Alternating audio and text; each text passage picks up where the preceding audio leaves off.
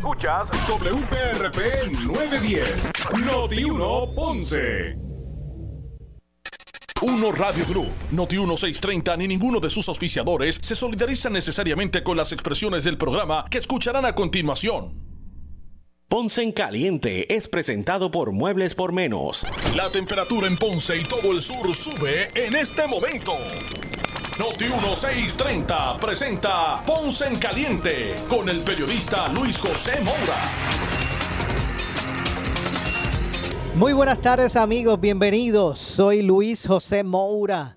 Esto es Ponce en Caliente. Usted me escucha por aquí por Noti1, 910 de Noti1 de lunes a viernes a las 6 de la tarde. Son las 6 con 4 de la tarde, así que bienvenidos en este espacio donde analizamos los temas de interés general en Puerto Rico, siempre relacionando los mismos con nuestra región. Así que bienvenidos todos a este espacio de Ponce en Caliente. Hoy es miércoles 8 de septiembre del año 2021. Así que gracias a todos por acompañarnos en esta edición de hoy del programa Ponce en Caliente. Hoy, entre otras cosas, el gobernador estuvo en Mayagüez, estuvo inaugurando la nueva pista del aeropuerto en, en, Mayagüez. Así que hoy estuvo por el área oeste el gobernador, inauguró esa pista de aterrizaje en el aeropuerto de, Mayagüez. Hoy también hizo unas declaraciones, vamos a reseñarlas ahorita, eh, un poquito más adelante, en nuestra próxima media hora, del secretario del Departamento de, de Salud.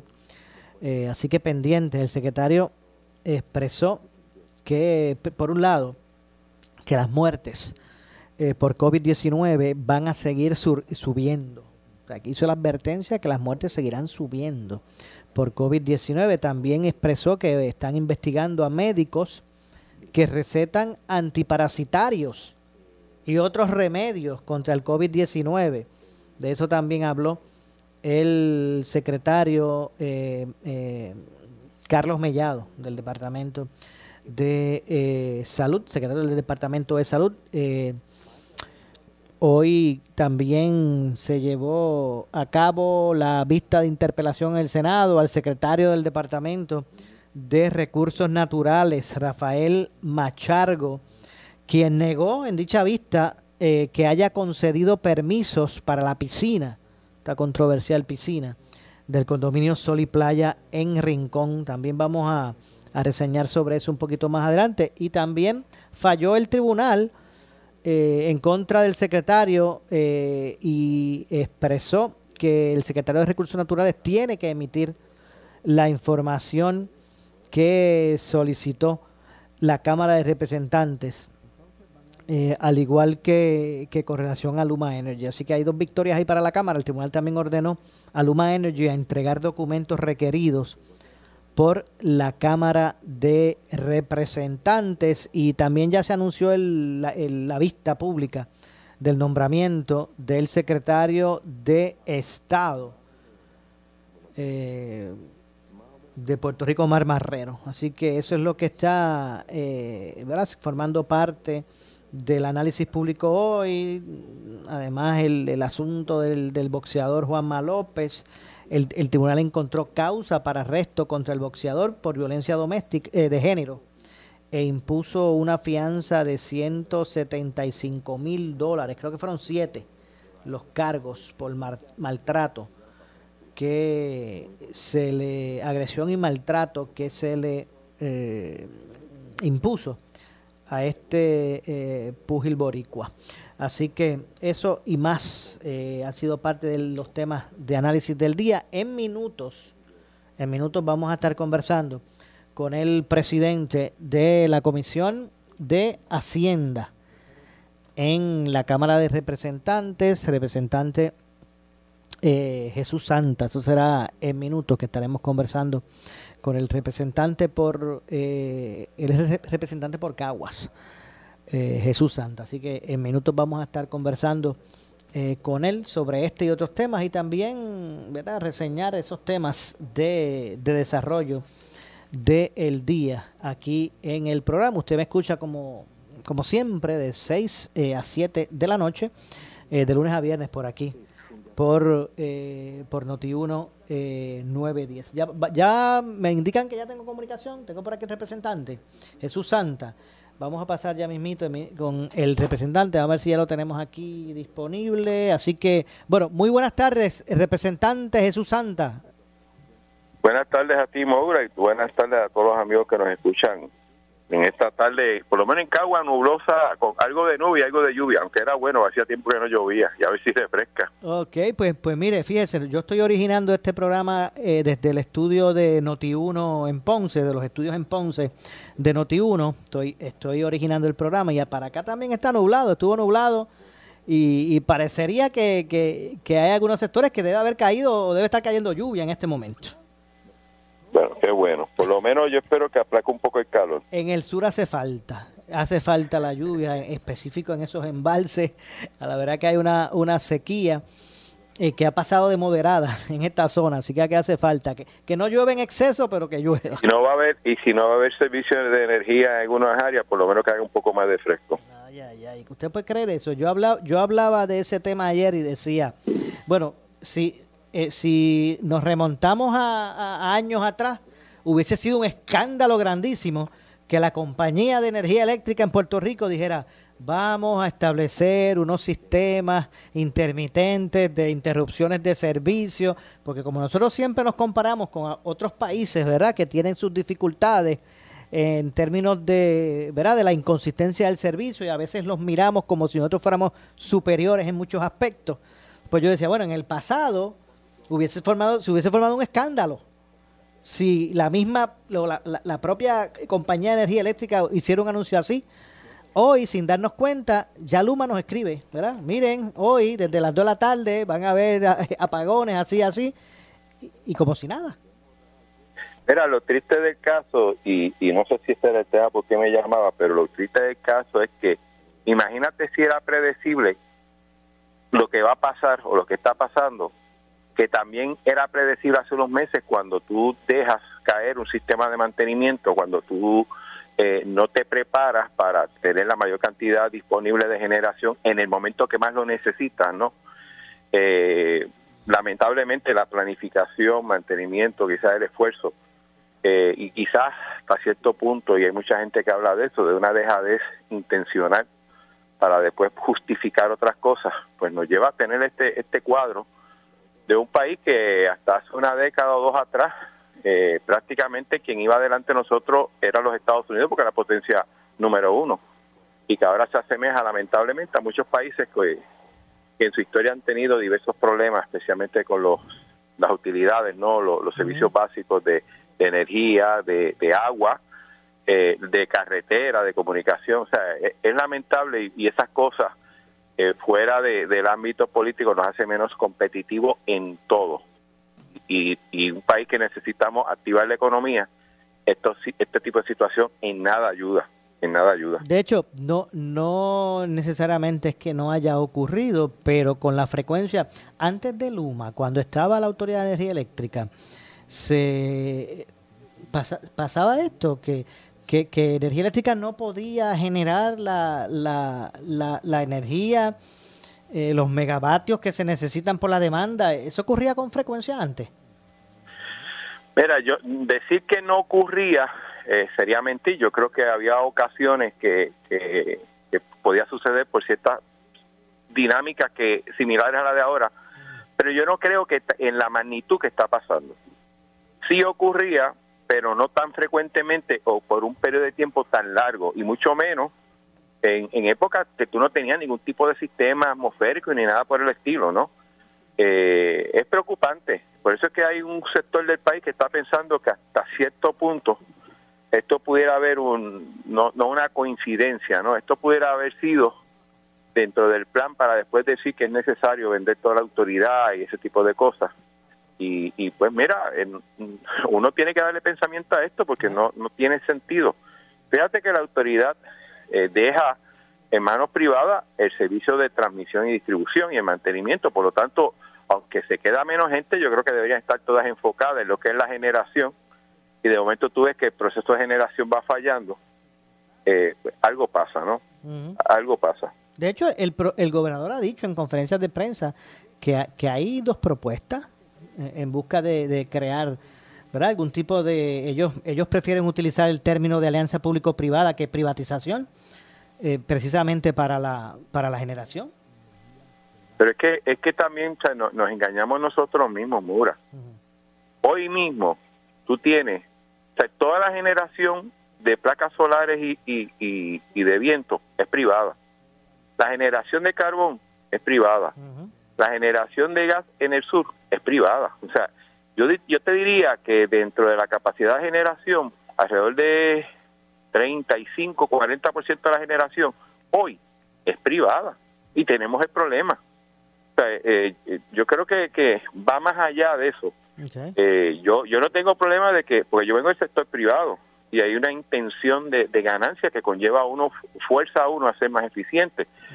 Pero yo no creo por qué, no veo por qué el sector público, que debe, le debe de esforzar la intención de brindar un servicio a la gente, también lo fuerce ser, ser eficiente y mucho más cuando hay una consecuencia política si el sector público no hace el trabajo, ¿no? Eh, yo creo que hay otros intereses eh, o pudieran haberlo, ¿no? Y, esa es la gran preocupación, pero más allá de ese juego, si es que existe, el problema es que seguimos haciendo menos atractivo al país, no solamente para el que está afuera, estamos haciendo menos atractivo para el que está aquí, que, que a veces prefiere o se le hace más fácil invertir fuera del país que invertir aquí. O sea, esa, es nuestra tragedia. Y ayer precisamente... de una forma seria y, y, y, muy, muy eh, consistente y, y, pensando futuro, ¿no?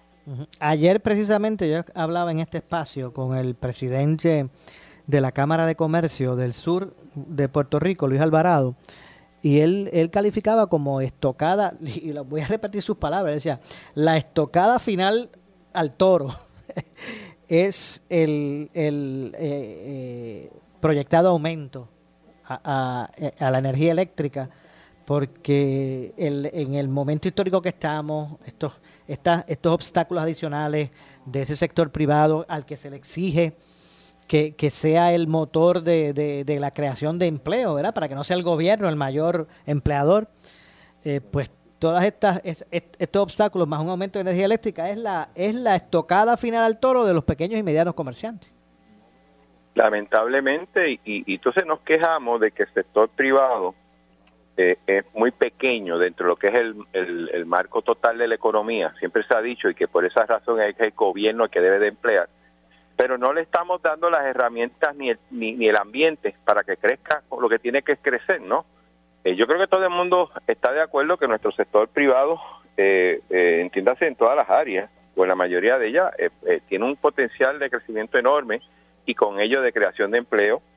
Pero, pero si tú no eh, crear las condiciones o le dar los mecanismos para que vuelva otra vez sea competitivo, o sea, que sea viable operar aquí, no solamente para, para brindar servicio a los de aquí, sino exportar el servicio, exportar el bien, eh, no, no vamos a lograr mucho. O sea, eh, eh, vuelve otra vez bien preocupante y mucho más que uno está bregando en estos momentos, llevamos ya, vamos a la segunda semana, viendo un poco los números, lo que pudiera ser una reestructuración de deuda y que más allá del corte de deuda o no que cede, eh, y yo espero, ¿verdad?, que como, como veo los números, pues no se ven tan mal. Obviamente esto hay que ir poco a poco, esto es más complicado que, hacer una presentación, pero todo el mundo está de acuerdo, incluyendo los bonistas, que la única forma de que el país tenga la capacidad de pagar la deuda que sea, que yo espero que sea la menor, más allá de, de hacer un corte sustancial, es que la actividad económica se reactive porque si, si no se reactiva la actividad económica, el gobierno no va a poder recoger dinero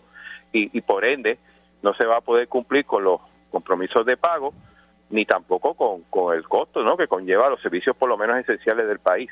Eh, eh, eh, es más serio de lo que mucha gente lo ve y, en el caso de la energía eléctrica, que es una industria base, crítica, esencial para el crecimiento de casi todos los sectores económicos, el hecho que estemos con un sistema tan débil y sin mucha visión de que mejore prontamente, eh, debe de preocuparle a todo el mundo. Eh, de hecho, representante, hoy el presidente de la Cámara, Rafael Tatito Hernández, dio a conocer que el Tribunal Supremo de Puerto Rico declaró no al lugar la petición de Luma Energy eh, para evitar entregarle a la Cámara los documentos de finanzas y de los empleados eh, desde el inicio de su contrato con el gobierno. Así que, ¿qué le parece, verdad, este fallo del, del Supremo?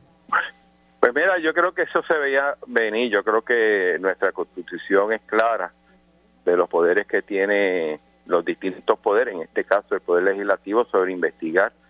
Esto viene, aunque siempre ha, sido cuestionado, yo creo que uno de los temas que le dio mucha validez al poder de la legislatura de investigar. Recuerdo que fueron los casos de Cerro Maravilla, ¿no? Eh, que eso siempre se cuestionó y, y siempre prevaleció en los tribunales y los tribunales están literalmente validando decisiones que han, se han tomado en el pasado, no solamente en Puerto Rico. O sea, este tipo de, de, cuestionamiento ha sido, yo diría, global y yo creo que son muy pocos los países, por no decir ninguno, que le han dado, el, eh, han validado el poder de las legislaturas, de los congresos, eh, de los parlamentos, ¿no? De, de, investigar. A mí lo que sí me preocupa, y con el ánimo de que es una crítica eh, mía, muy personal, yo no soy abogado, es que se tardó mucho. Para mí era una decisión tan obvia que yo creo que no debe haber esperado casi un mes, pero, pero pues qué bueno que bajó. Yo creo que eso solidifica lo que es el poder legislativo y, y le da garras al único ente que está fiscalizando lo que es el contrato de Luma Energy. Y yo creo que fiscalizar un contrato no es malo. aún tú estando a favor de él, no es malo que tú lo fiscalizas porque entonces provoca o promueve que se cumpla con los acuerdos del mismo contrato. Si tú dejas la, cosa suave, el riesgo de que no se cumpla con las condiciones de contrato es alta. Así que yo creo que para aquellos que están en contra de ese contrato y aquellos que estén a favor, es una buena decisión que la Cámara de Representantes en este caso eh, tenga el derecho de tener la información que pide al, ente privatizador para poder evaluarlo y cuestionar su ejecutoria. De, hecho, debería haber, es más, yo creo que debería haber hecho primero el mismo gobierno, ¿no? Eh, por eso, por ahí va, por ahí va. ¿Quién se supone que, que, es la persona que administra ese contrato con Luma, el que, el que debe estar encargado, encargado de, de, de, velar porque se cumplan las disposiciones del contrato, o sea, el que administra el contrato, ¿quién es? Bueno, eh, yo siempre he visto tres áreas. Recuerda que el cuatrenio del 2013 al 2016 yo manejé la comisión conjunta de las APP. Yo fui responsable o fui presidente de esa comisión. Se supone que el primer responsable sea la persona que contrata, que para mí no necesariamente es la, la, la agencia de las APP. Yo creo que es la misma autoridad, porque inclusive es la que tiene el expertise para poder plantear si se está haciendo bien, si se está haciendo mal, si cumple con las métricas o no. O sea, yo creo que el primer responsable tiene que ser la autoridad. Por alguna razón, ha estado casi ajena a eso, pero para mí debería ser ella. Segunda área o segundo turno al bate tiene que ser la agencia de las APP, porque ellas sí se envolvieron en, el desarrollo del contrato, obviamente con el apoyo de, gente experta y de la autoridad, pero deben de ellos tener un, grupo de gente eh, dándole seguimiento a todas las condiciones del contrato y vigilando al menos que se cumplan aquellas que son de beneficio para el país.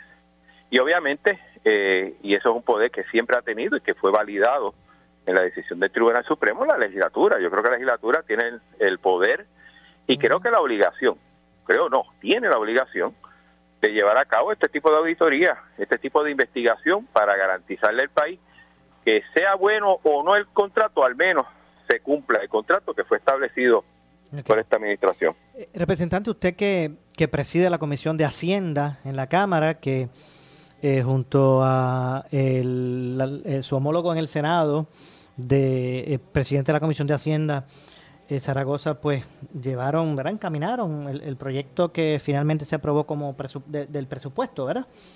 Eh, ¿cuánto, ¿Cuánto fue lo que se aprobó? O sea, ¿qué línea, o sea, qué, qué dinero se le asignó a la autoridad, bueno, no a la autoridad, a, a, a las agencias de gobierno para, para pagar los, los salarios de los ex empleados de la autoridad, los que se transfirieron, ¿verdad? Algunas dependencias del gobierno.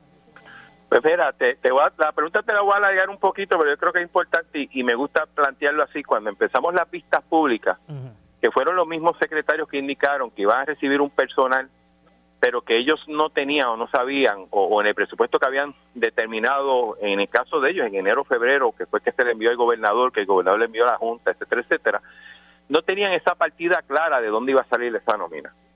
Cuando seguimos indagando nos damos cuenta que el presupuesto tanto que había sometido el señor gobernador como el de la Junta no incluía eso. Y nosotros en reuniones con la Junta lo había planteado. La Junta en un momento dado nos miró como que extraño, ¿cómo va a ser, no?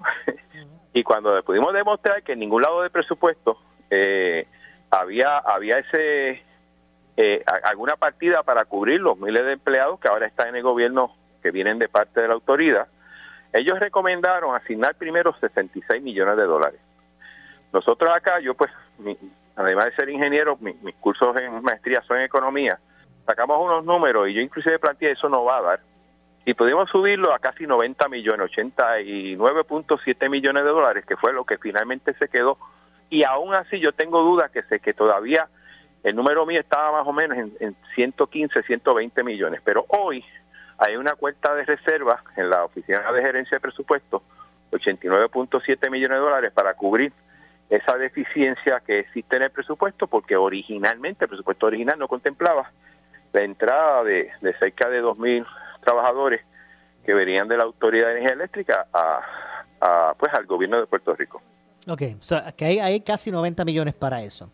Eso es así. Y, e, es que traigo el punto para arrojar luz, porque precisamente aquí en, Ponce en Caliente, decía el representante, nos dijo el representante Ángel eh, Tito Furquet, o él acusaba a edificios públicos de usar, bueno, disculpen, no fue Tito Furquet, eh, eh, si no me equivoco fue, me lo dijo aquí en el programa, este Madera, Domingo Madera. estaban acusando...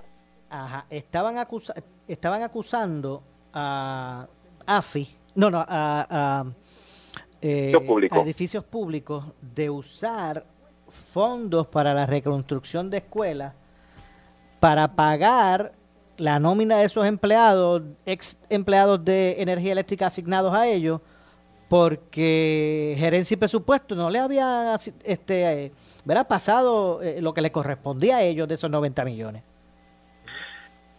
Mira, nosotros empezamos unas vistas en la semana pasada referente a ese asunto. Y cuando uno está buscando más que una explicación, una excusa, tú das mil excusas para poder justificar algo que no tiene sentido. Pues entonces ya ya entiendo a qué respondió esa ese suspiro que usted hizo para contestar. Es, que es que cuando tú llamas a la gente, por ejemplo, a ti te dice, mira, yo hice unos cálculos X y se lo envié a OGP y OGP no me los aceptó. OGP indica de que supuestamente el cálculo que hace la agencia no es el correcto y le pide a la agencia que sea más específico o incluye ciertos gastos que no deben incluir. Entonces, todo esto fue prácticamente julio-agosto. Entonces, la pregunta que uno hace es, oye, nosotros sabíamos desde principio del año, ponle, no principio, ponle enero, febrero, marzo, que venía una gente de otro lado a tu agencia, tú sabías que venía de la autoridad, sabía cuál era el salario que tenían, y sabía cuál era el costo de nómina. no me digas tú a mí que tú sabiendo eso antes que el empleado llegara, tú no hiciste el ejercicio de calcular, bueno, tengo ahora 100 empleados, me van a llegar 20 más, ¿cuál es el costo de esos 20 más? Pues eso es lo que no pasó. Y parece ser que no pasó en la mayoría de las agencias. Ese es el primer problema. Entonces se han visto obligados, como a OGP no le ha dado el dinero, que también yo creo que OGP debe ser un poco más sensible a eso. O sea, yo creo que si tú pediste 20 millones, pues mira, dale adelantado 10 porque es que no tienen nada. Pues obligado a la, a la Autoridad de Edificios Públicos, al DITOP, a sacar dinero de su operación, que su operación no es otra cosa que el mantenimiento en el caso de edificios públicos de las escuelas, de los edificios públicos, en el caso de carreteras, el mantenimiento de las carreteras. Ese dinero que estaba destinado para eso, pues lo sacan primero para pagar nóminas a ver cuándo OGP me da el reembolso de ese dinero para entonces yo utilizarlo para lo que tengo que utilizarlo. Entonces, eh, eh, obviamente es un mal ejemplo de administración. O sea, crea, creas un disloque en lo que son los servicios de la agencia, aún teniendo el dinero. O sea, tú tienes 90 millones de dólares en una cuenta en OGP. Y, y entonces, de, ahí salió de que todavía no han llegado los, los expedientes de los empleados, fantástico, eso es una falla. Y de hecho, mañana vamos a tener la Autoridad de Energía Eléctrica y vamos a tener la SG, porque también la, otra cuestión es que no pueden trabajar porque no tienen los equipos de protección y que eso hay que comprarlo y eso le toca a SG. O sea, es todo una novela. Y, y, uno no nota como que, oye, hay un problema, vamos a resolverlo. No hay un problema y ¿qué, qué excusa yo busco para justificar que yo no soy el culpable del problema. Y eso no es una actitud correcta ni adecuada de, de, gobernar en ningún lado, ni, ni, en el sector público y mucho menos en el privado. Definitivamente. Eh, bueno, vamos a darle seguimiento a estos temas, representante. Lamentablemente se me ha acabado el tiempo en el segmento. Así que, se va muy rápido. ¿eh? ¿Verdad que sí? Se va, muy rápido. Así que son muchos más los temas. Así que le agradecemos eh, su tiempo, representante. Siempre un placer. Igualmente. Muchas gracias al presidente de la Comisión de Hacienda en la Cámara de Representantes, Jesús Santa. Hacemos la pausa, regresamos con más. Le echamos más leña al fuego en Ponce en Caliente por Notiuno 910. Tienes 40 años o más, la prevención es lo más importante para evitar el cáncer de colon, esófago o estómago. En Advance Endoscopy Center, el único centro de endoscopía ambulatoria acreditado en Puerto Rico, en Ponce Bypass, el doctor Álvaro Raymondé, gastroenterólogo por Certify, cuentan con los equipos más avanzados, incluyendo ultrasonido endoscópico para la detección temprana de lesiones que pueden desarrollarse en cáncer de colon, esófago, estómago y también cáncer de páncreas. Llámanos al 843 1129. Pero tú sabes cómo es esto que te da la gravedad. A ti nada más te quiero, a ti nada más. A ti nada más te quiero poingar, poingar. Que no se te olvide, no te vayas a olvidar.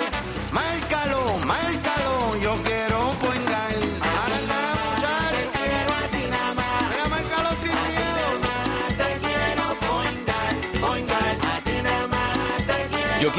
Ahora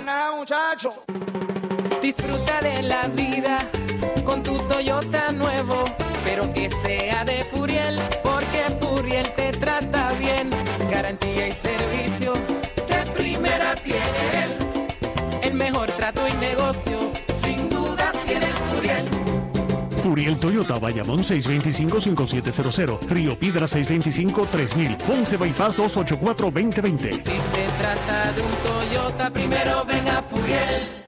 Docente activo del Departamento de Educación, la propuesta alterna de la Asociación de Maestros para proteger tu retiro representa más de 1.200 millones de dólares en beneficios para nuestra clase, incluyendo mantener la pensión vitalicia del 75% si cumples con los requisitos de elegibilidad y tener el beneficio del Seguro Social. Con la propuesta alterna ganamos. Por tu futuro, oriéntate y vota a favor de este acuerdo. Más información en propuestaalterna.com. Un mensaje de la Asociación de Maestros y la AFT. Llega Noti1, un concepto más de pueblo de todo el sur y centro de Puerto Rico, con información de los pueblos, sus costumbres y tradiciones, anécdotas, fechas importantes, entrevistas con alcaldes, historiadores y más en De aquí para el pueblo, sábados de 3 pm a 5 pm por Noti1 910, con la animación de Michael Martínez El Bori, con su fogosidad y eficacia. De aquí para el pueblo, aflorando lo mejor de tu pueblo, te va a gustar. Escucha el programa del Colegio de Médicos Cirujanos de Puerto Rico este y todos los miércoles a las 9 y 30 de la noche. El programa oficial del Colegio de Médicos, donde traeremos los temas importantes que afectan a la clase médica del país y a nuestros pacientes. Recuerda, los esperamos los miércoles a las 9 y 30 de la noche por Noti 1630 AM y por el 94.3 FM. Colegio de Médicos Cirujanos de Puerto Rico. Somos Noti 1630. Noti 1630. Primera fiscalizando. En breve le echamos más leña al fuego en Ponce en Caliente por Noti 910. ¿Qué buscas? Muebles en seres o matrices. Muebles por menos lo tiene. Sin necesidad de crédito y con pagos mensuales bajísimos. Una gran cantidad de mercancía lista para entrega inmediata. Gabinetes en PVC, alacenas y barras para que tu cocina se vea nítida. Además, salas, cuartos y comedores. A precios que le gustan a tu bolsillo. Échale un vistazo a lo nuevo en Muebles por menos. Salinas Villalba y Ponce. Carretera 14 frente al cementerio. Visita su página de internet. El área sur está que quema. Continuamos con Luis José Moura y Ponce en Caliente por el 910 de tu radio. Bueno, son las 6 con 34, 6 con 34 de la tarde, estamos de regreso.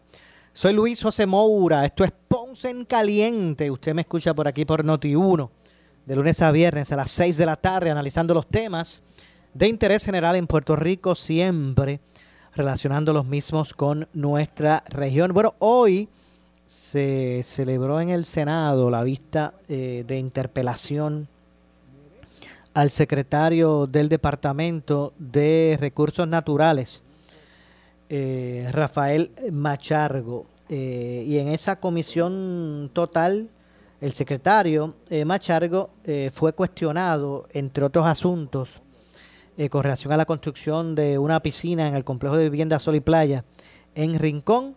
La línea de interrogatorio dio, eh, dio comienzo con el presidente del Senado, eh, José, José Luis Dalmao, quien hizo preguntas sobre diversos temas. Una de las, de las preguntas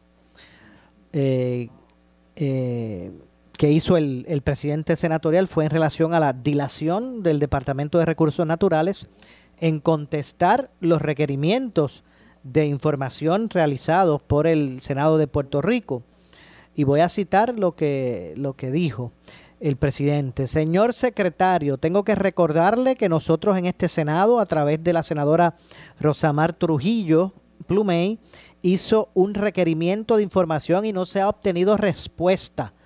También el senador José Vargas Vidot hizo una petición y tampoco el Senado ha recibido contestación. La senadora Rosa Vélez también realizó un requerimiento de información y tampoco hemos recibido respuesta. ¿Cómo podemos concluir que está trabajando mano a mano con la Asamblea Legislativa cuando su equipo de trabajo en el Departamento de Recursos Naturales no contesta nuestras peticiones? Eh, eh, ¿Verdad? Eh, expresó el presidente del Senado, José Luis Dalmao. Eh, ¿Y cuál fue la, contestación, la respuesta de Machargo? Bueno, pues verificaremos en muchos récords o en nuestros récords esas peticiones para ver qué fue lo que pasó y por qué no fueron contestadas para dar instrucción de que sean contestadas a la, a la eh, mayor brevedad posible. Eso fue lo que, lo que respondió el, el secretario a- al, al respecto. Vamos a escuchar eh, eh, pa- pa- parte ¿verdad? De, de- de esta dinámica. Señor secretario, tengo que recordarle que a nosotros en este Senado, a través de la senadora Trujillo Plumey, se le hizo una petición de información el 23 de marzo del 2021 y no hemos recibido respuesta. Es la 2021 raya 036. Pues, También el senador Vargas Vidot, el 7 de junio del 2021, hizo una petición que es la 0070 y tampoco el Senado ha recibido respuesta. La senadora Elizabeth Rosa Vélez también radicó una petición, la 0093 del 26 de agosto, y tampoco hemos recibido respuesta. ¿Cómo podemos concluir que se ha trabajado mano a mano con la Asamblea Legislativa cuando su equipo de trabajo y la Secretaría de Recursos Naturales no contestan las peticiones que le hace el Senado de Puerto Rico? pues verificaremos en nuestros récords esas peticiones eh, para ver qué fue qué pasó, por qué no fueron contestadas y para dar instrucción de que sean contestadas a la mayor brevedad posible. Bueno, cuestionado entonces por el senador, eh, luego posteriormente eh, por el senador eh, del PNP, Tomás Rivera Chats, sobre si el Departamento de Recursos Naturales dio un permiso para la construcción de la piscina del condominio Sol y Playa en Rincón, Machargo contestó, el Departamento de Recursos Naturales no da permisos para construir piscinas. Eh, yo le pregunté que si usted, ¿verdad? Increpó el senador Tomás Rivera Chats. eh, y responde Machargo, yo no he dado ningún permiso. Eh, ¿A quién de la fortaleza lo llamó o, alguien de la fortaleza, le preguntó Rivera Chats, lo llamó a usted eh, ahora para que de alguna manera se adelantara, se agilizara, se flexibilizara la consideración de algún permiso que tuviera que dar el Departamento de Recursos Naturales sobre este asunto. Estamos hablando de la piscina. Eh, preguntó Rivera Chats. No, respondió Machargo. ¿No lo llamó el gobernador? Le dice Rivera Chats. Nunca contestó Machargo. ¿No lo llamó la secretaria de la gobernación? No, contestó Machargo. ¿Lo llamó algún funcionario de la fortaleza? Preguntó Rivera Chats. Para, eh, para agilizar permisos, no, nunca, respondió Machargo. En ese, ese en particular, preguntó, tampoco respondió Machargo. Vamos a escuchar parte de la, de la dinámica. ¿Usted concedió algún permiso para construir una piscina en esa área? El Departamento de Recursos Naturales no da permiso para construir piscinas. Yo le pregunté que si usted, No, yo no he dado ningún permiso. alguien de la fortaleza lo llamó a usted ahora para que de alguna manera se adelantara, se agilizara, se flexibilizara la consideración de algún permiso que tuviera que dar el Departamento de Recursos Naturales sobre ese asunto. No, ¿No lo llamó el gobernador? Nunca. ¿No lo llamó la secretaria de Gobernación? No. ¿Lo llamó algún funcionario de Fortaleza? Para adelantar a agilizar el permiso, no, nunca. Ese en particular. Tampoco. Muy bien. Para cualquier otro permiso y para cualquier otro asunto. ¿Cuál es la pregunta? Agilizar, la misma pregunta, pero para cualquier otro permiso. Eh, si hay algún caso que se ha demorado mucho, a veces pueden llamar y decirle, en este caso se ha demorado mucho, vamos a atenderlo. Pero no le han pedido que sea flexible, sencillamente que lo atiendan. Que lo atendamos. Que donde esté el caso, donde que lo atendamos. Muy bien. ¿Usted ha tenido oportunidad de observar lo que está ocurriendo allí ahora? Sí. ¿De qué manera?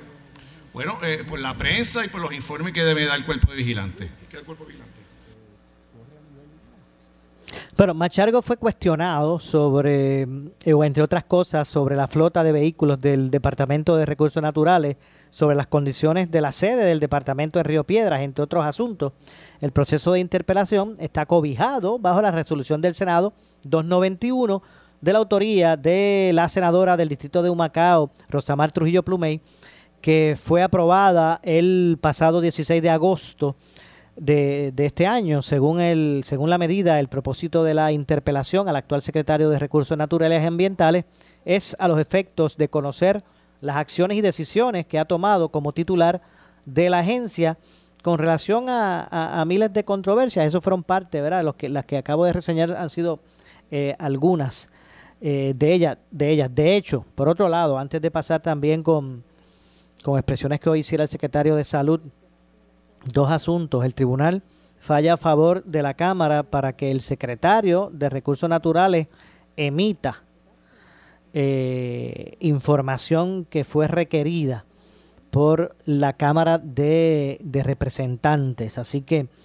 eh, repito, el, presidente de la Cámara, eh, Rafael Tatito Hernández, eh, dio a conocer en el día de hoy que el Tribunal de Primera Instancia ordenó al secretario del Departamento de Recursos Naturales, Rafael Machargo, que suministre información a la Cámara Baja.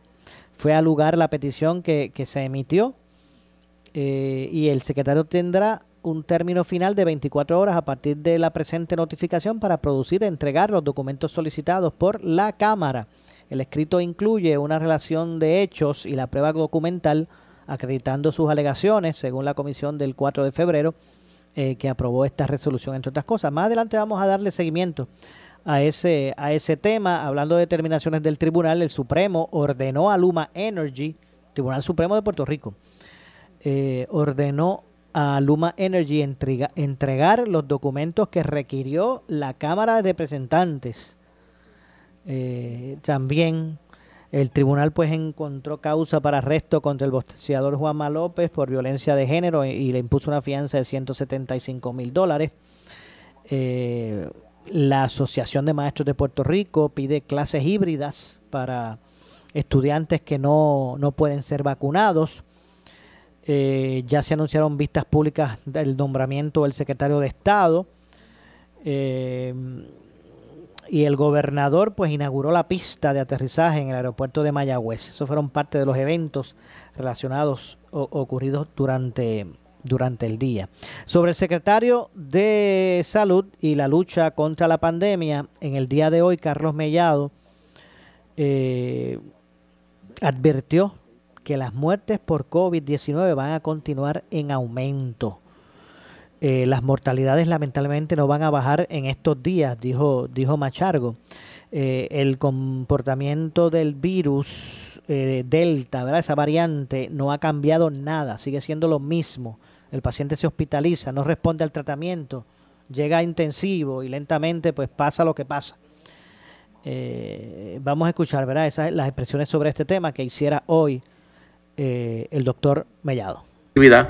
Vimos cuando llegamos a un 50% que llegamos a tener hasta menos de un por ciento de positividad en Puerto Rico, pero nos llegó la variante Delta. La variante Delta redujo la vacunación de un 85 a un 75% de efectividad. Eh, la variante Delta se propaga mucha- mucho más rápido y ha sido complicado para nosotros. ¿Por qué? Porque la vacuna se detuvo. En este momento hemos ido aumentando la capacidad de vacunación y eso es positivo porque entonces vemos cómo ahora mismo va a ir bajando la curva de positividad. Las mortalidades lamentablemente no van a bajar en estos días, lo tengo que decir, y para mí eso es, es difícil, porque decir que hay 21 muertos, yo creo que eso es lamentable. Es decir, que hay un solo muerto, yo creo que es horrible. Y, ese tema a mí no me, no, no- no- me gusta ni decirlo. Pero lamentablemente eso es lo que va a ocurrir. eh, el comportamiento de este virus es igual, o sea, no ha cambiado nada. Sigue siendo lo mismo. El paciente se hospitaliza, no responde a tratamiento, llega intensivo y lamentablemente pasa lo que pasa. Que hemos dicho también que en personas vacunadas que tengan algún tipo de inmunocomprom estén inmunocomprometidas, o sean mayores de edad, es complicado también. Mellado López eh, mencionó que en los pasados días ha aumentado el número de vacunas administradas por día. Actualmente está en 8.000 vacunas diarias. Sobre la capacidad hospitalaria, eh, la misma se encuentra en un 62%. Mencionó que al menos tres hospitales en Puerto Rico no están recibiendo pacientes, al menos tres en toda la isla. Las expresiones se dieron del secretario durante una conferencia de prensa en el Hospital Regional de Bayamón, en la cual anunció que con la ayuda de- del alcalde Ramón Luis Rivera Cruz utilizarán el tratamiento anticuerpo monoclonal en pacientes positivos a COVID-19 con la variante Delta. El tratamiento se hará martes y jueves en, unas carpas instaladas en la facilidad. Eh, según el secretario, el tratamiento ha ayudado a disminuir hospitalizaciones y reducir la mortalidad. El centro pues va a operar a partir de mañana en un horario fijo de lunes a viernes desde las 8 de la mañana hasta las 4 de la tarde. El tratamiento es libre de costo para los pacientes elegibles. Según el, secretario, el tratamiento es administrado a pacientes mayores de 12 años, pacientes inmunocomprometidos con un resultado positivo a COVID-19 dentro de los 10 días desde el comienzo de síntomas, entre otros requisitos que se evalúan. Eh, así que básicamente eso fue lo que expresó el secretario sobre este tema. También eh, sobre, sobre estos, estos, estas recetas que están dando los médicos, el secretario eh, Mellado eh, eh, expresó que, investigan denuncias de algunos lugares en los que supuestamente están recetando desparasitantes, entre otros remedios, para, el COVID, para curar el COVID-19. Eh, vamos a escuchar lo que dijo sobre este tema el secretario. del medicamento. El FDA no lo aprueba para utilización de COVID. Se está usando, se está usando. Bueno, todavía te- estamos investigando un- unos casos en donde sabemos que médicos han enviado a el, el medicamento ivermectina que no tiene label para COVID, número uno. Número dos, es un medicamento que es hepatotóxico, es un medicamento que trae unas complicaciones más allá y que tiene un uso específico. Así que cuidado también con estar utilizando este medicamento eh, para ir en contra de la vacunación. Estamos investigándolo y vuelvo y repito, es un medicamento que causa serios problemas y que el FDA no, y lo dice claramente en el label, no está autorizado para COVID. Bueno, así que fue claro el secretario. Eh, y por último, fue claro en ese sentido el secretario. Por último, el, el secretario eh, expresó, ¿verdad? También se expresó con relación eh, a que a, que los, médicos, advirtió a los médicos que no pueden, ¿verdad? Por el hecho de que haya un paciente que sea, que sea no vacunado, eh, pues no, los médicos no pueden negarle servicios a sus pacientes no vacunados contra el COVID, según advirtió el secretario del Departamento de Salud por un caso específicamente ¿verdad? que trascendió público. Así que vamos a escuchar lo que dijo el secretario al respecto sobre, ¿verdad? sobre este particular. En, la- en el fin de semana salió un video de una muchacha donde estaba reclamando eh, que a su madre no se le había atendido, eh, se le había negado el servicio médico. Es bien importante, ¿verdad?, que los médicos y los proveedores entiendan dos cosas. Número uno, ningún, ninguna sala de emergencia ni ningún hospital puede negar el servicio. Eso no puede pasar absolutamente en ningún lado. Incluso hay una ley en Tala que protege a estos pacientes. Número dos, en una oficina privada, la ley 194, que es la Carta de Derechos y Responsabilidades del Paciente, establece claramente cómo es que se va a hacer en caso de que el médico no quiera darle atención porque se acabe la relación médico-paciente, ¿cómo es esa transición? Y voy a poner unos ejemplos para ponerlo en perspectiva. Si yo soy cirujano y yo opero un paciente, hasta que yo no le dé de alta a ese paciente y esté completamente bien, ese paciente sigue siendo, sigue estando bajo mi cuidado. Él no puede dejar de darle servicio. Si yo soy un paciente, eh, un médico que da tratamiento para artritis reumatoidea, por decirte un ejemplo, en donde yo tengo al paciente en unos medicamentos biológicos, en donde yo tengo que hacerle laboratorios, en donde yo tengo que darle seguimiento, ese médico tampoco puede dejar desamparado a ese paciente. Y en el caso de pacientes no vacunados es lo mismo. Así que tengo que hacer la pausa. Ya escucharon al secretario del Departamento de Salud, el doctor Carlos Mellado. Vamos a hacer la pausa. Regresamos con más. Soy Luis José Moura. Esto es Ponce en Caliente. Le echamos más leña al fuego en Ponce en Caliente por Notiuno 910. ¿Qué buscas? Muebles en seres o matrices. Muebles por menos lo tiene. Sin necesidad de crédito y con pagos mensuales bajísimos. Una gran cantidad de mercancía lista para entrega inmediata. Gabinetes en PVC, alacenas y barras para que tu cocina se vea nítida. Además, salas, cuartos y comedores a precios que le gustan a tu bolsillo. Échale un vistazo a lo nuevo en Muebles por Menos, Salinas Villalba y Ponce, carretera 14 frente al cementerio. Visita su página de internet. El área sur está que quema. Continuamos con Luis José Moura y Ponce en Caliente por el 910 de tu radio. Bueno, estamos de regreso 6.50 de la tarde. Soy Luis José Moura y esto es Ponce en Caliente. Lo que escucharán a continuación es una entrevista auspiciada. Bueno, y es que en línea telefónica nos acompaña la licenciada María E. Vicens, abogada de quiebra, con su cápsula acostumbrada los miércoles sobre las leyes precisamente federales de, de quiebra. Saludos, licenciada. Eh, buenas tardes. Saludos, Moura, a ti, a los radioescuchas y a los que nos ven por Facebook. ¿Cómo está todo? ¿Todo en orden? Todo en orden. Muy bien, pues hoy la pregunta es la siguiente. Eh, ¿Cómo me beneficia o beneficia un acta de hogar seguro en una quiebra, licenciada? Eh, ¿Cómo te va a beneficiar? Primero vamos a explicarle, ¿verdad? Porque no todo el mundo conoce lo que es un acta de hogar seguro. Un acta de hogar seguro es un documento notarial que se prepara, que te protege tu residencia principal contra acreedor- acreedores que no sean el tenedor de tu de tu deuda hipotecaria. Por ejemplo, si usted tuvo un accidente y lo demandan por unos daños que causó y usted no los pudo pagar y esa persona obtiene una sentencia, esa persona va al registro de la pro- propiedad, inscribe esa sentencia y graba tu casa. Quiere decir que cuando tú vayas a vender esa propiedad, tú tienes que pagar esa sentencia más los intereses que acumuló hasta el momento de la venta o inclusive pudieran obligarte a vender tu casa para cobrar su creencia, ¿verdad?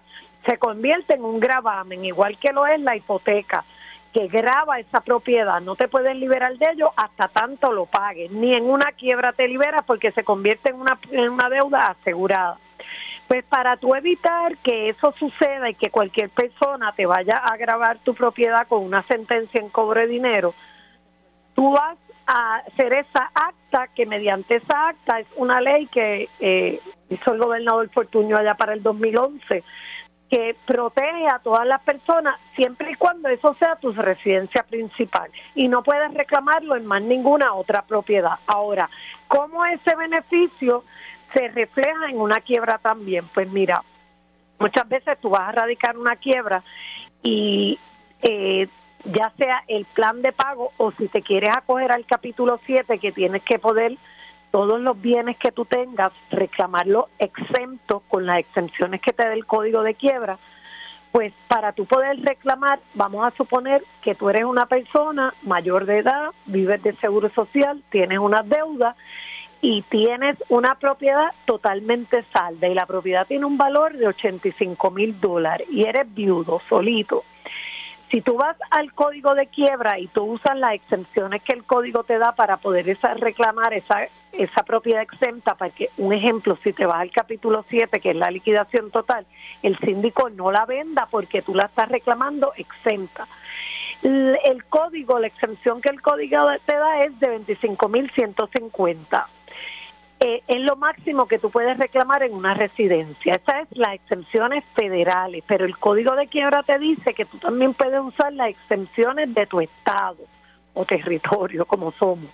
Pues, en el estado, entre comillas, de Puerto Rico, eh, el acta, eh, la exención contra la propiedad, si tú tienes un acta de seguro, es la totalidad, porque tú tienes esa casa protegida en la totalidad si tú y tienes un acta de hogar seguro vigente.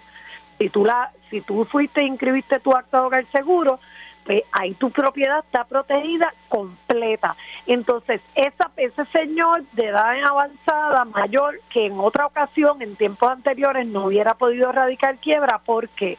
Porque si lo único que él puede reclamar exento de esos 80 mil de valor de la casa son 25, 150, entonces va a tener que ser un plan de pago oneroso, porque la diferencia entre 25 mil y 80 eh, que son más o menos 55 mil o 54 mil y eh, 850, no lo va a poder reclamar exento y eso te obliga a que tú tengas que pagar todas las deudas que tú tengas hasta esa cantidad. Es complejo, pero no es tan complejo, es bastante sencillo. Lo que pasa que cuando te hablan de exenciones, de federales, estatales, pues te confunde. Lo importante es que si usted tiene una propiedad que está salda, usted vaya a un notario para que le haga un acta de hogar seguro, porque hay otra cosa, en la pasada administración, en la anterior, trataron de ponerle un tope a esa exención. Quiere decir que a lo mejor si tú tienes una casa que está valorada en un millón de pesos y la exención va a llegar hasta 250, pues ya no puedes reclamar esa diferencia exenta. Eso lo trataron de hacer, pero no tuvo éxito, nunca pasó el proyecto.